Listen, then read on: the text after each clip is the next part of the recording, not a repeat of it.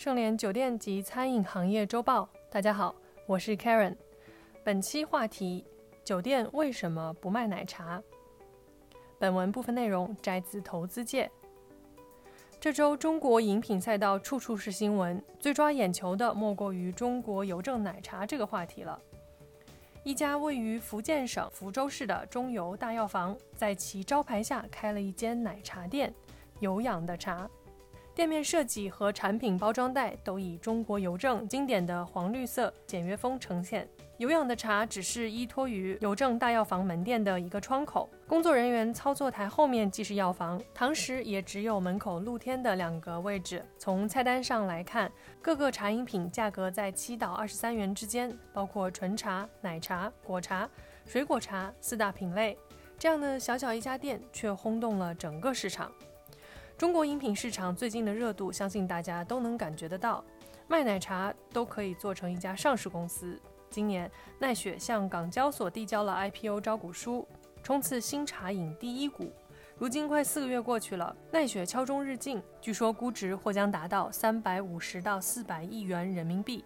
另一边，喜茶也屡被爆出启动 IPO 的传闻，估值已超过一百六十亿元的喜茶被爆出启动赴港上市。中金、瑞银等投行已经为喜茶管理层安排了部分非交易路演活动，还有蜜雪冰城开遍大街小巷，品牌已经坐拥超过一万家门店。虽然主要还是下沉市场，但不久之前也被美团、龙珠资本、CPE、元丰等知名机构投资，传闻估值已超过两百亿元。就连长沙本土网红奶茶茶颜悦色也即将踏出 IPO 步伐，可以预见一波新茶饮上市潮即将开启。而在这些年轻新贵们拼得死去活来之时呢，真正的大佬却默不作声地出现了。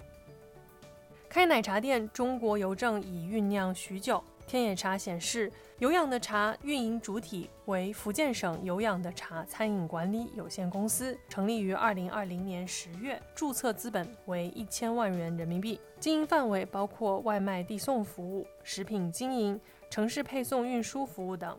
随后的十一月，中油恒泰药业有限公司呢已经申请注册了有氧的茶的商标，该公司的最大股东中油资本正是由中国邮政集团全资控股的。卖奶茶、开咖啡店，热闹的饮品圈迎来了国家队。令人新奇的是，不管是有氧的茶还是邮局咖啡，老板除了做奶茶卖咖啡，也负责门店本身的业务，比如药品零售以及寄信、交电费等各项邮政业务，体验感十足。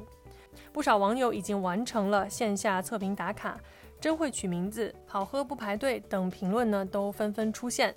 你可能会问，不就是一个邮政里的奶茶店吗？为什么引起这么大动静呢？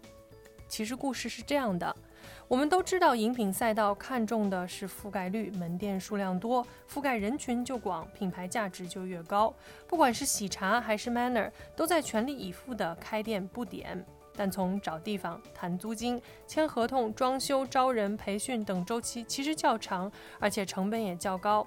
但转头看看中国邮政，单看基地物流业务，中国邮政拥有着遍布城乡、覆盖全国的网络，营业网点超五点四万个，便民服务站三十五万个，村邮站十万个。服务网点城乡覆盖率达百分之百。除了这些外，中国邮政还覆盖了五点四万处的邮政支局所，六十余万处的便民服务加盟点，以及六百多家的主题邮局。这意味着，中国邮政如果想，可以瞬间有五万家门店卖奶茶和咖啡。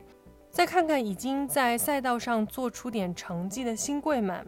喜茶呢，现在目前约六百九十五家；奈雪的茶五百五十五家；茶颜悦色约两百二十五家；蜜雪冰城呢约一万家；星巴克目前在中国的数量为四千七百零四家；Manner 呢约一百零八家。简单的按按计算器，喜茶目前的估值为一百六十亿元，平均每家门店价值约两千三百万元。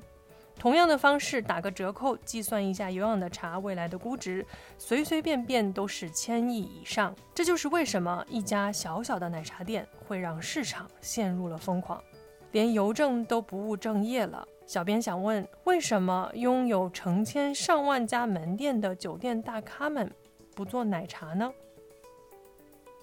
感谢收听本期内容。如果喜欢节目，请别忘了为主播分享一下。我是 Karen，我们下周见。搜索公众号 A A H M C O，关注盛联国际，查看音频文字版。本节目由盛联国际独家制作播出。